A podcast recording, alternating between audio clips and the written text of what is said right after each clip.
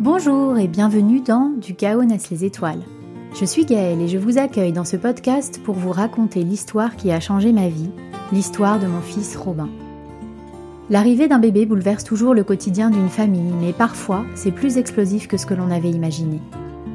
Dans ce podcast, je vous parle d'urgence pédiatrique, d'instinct de survie, mais aussi de médecine naturelle, d'écologie, de comment on peut décider un jour de prendre sa vie en main pour en devenir pleinement l'acteur.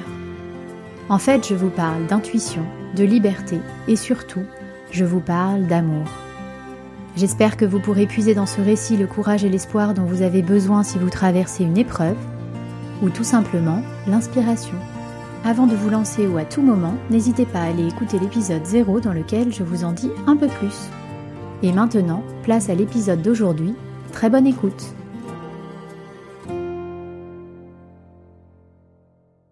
Épisode 32 Bouclage et préparatifs. L'été approche, mais nous, nous n'avons pas encore fini notre parcours du combattant. L'heure n'est pas encore au repos, mais au bouclage des rendez-vous. Je ne lâche pas mon objectif des yeux, celui d'en faire le maximum avant la pause des grandes vacances. Nous continuons à voir Johanna une fois par mois pour ajuster la tout doux aux évolutions de Robin, et les évolutions sont là. En plus de l'arrêt de la ventoline, les plaques écarlates d'eczéma qui envahissaient son corps ont quasiment disparu. Nous menons également en parallèle les rendez-vous chez Stéphane à un rythme bien cadencé.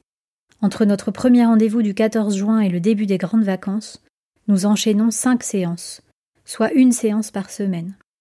Chaque créneau ou désistement que je peux prendre, je le prends.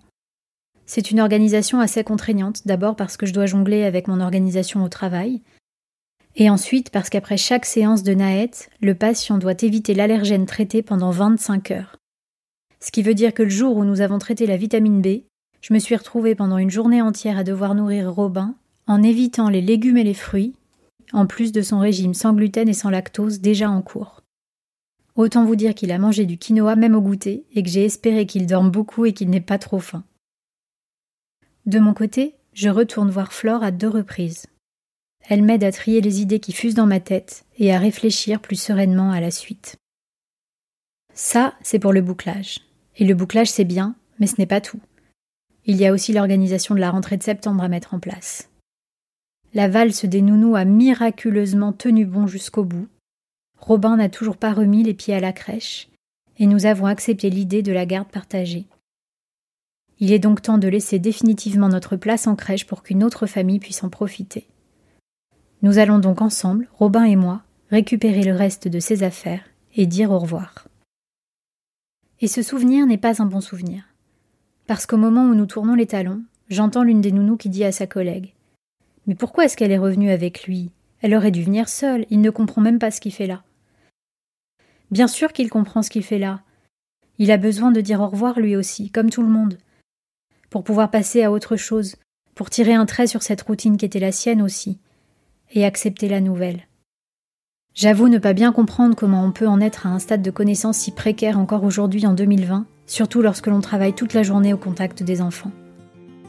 Je me dis que quelques petites lectures sur les fabuleuses trouvailles des dernières années en matière de neurosciences affectives et sociales ne ferait pas de mal à ces nounous en manque d'informations. Mais c'est finalement plus facile de tourner la page ainsi, sans aucun regret. Histoire à suivre. Du chaos naissent les étoiles, c'est fini pour aujourd'hui. Pour que nous fassions grandir ce podcast ensemble, n'oubliez pas de le partager avec votre entourage, de me laisser un petit commentaire ou une note 5 étoiles sur iTunes ou Apple Podcast. Et bien sûr, n'hésitez pas à me suivre sur mon compte Instagram at Wanounou pour être tenu au courant de la sortie des épisodes ou m'écrire si vous avez des questions ou des commentaires. À très bientôt et d'ici là, prenez soin de vous.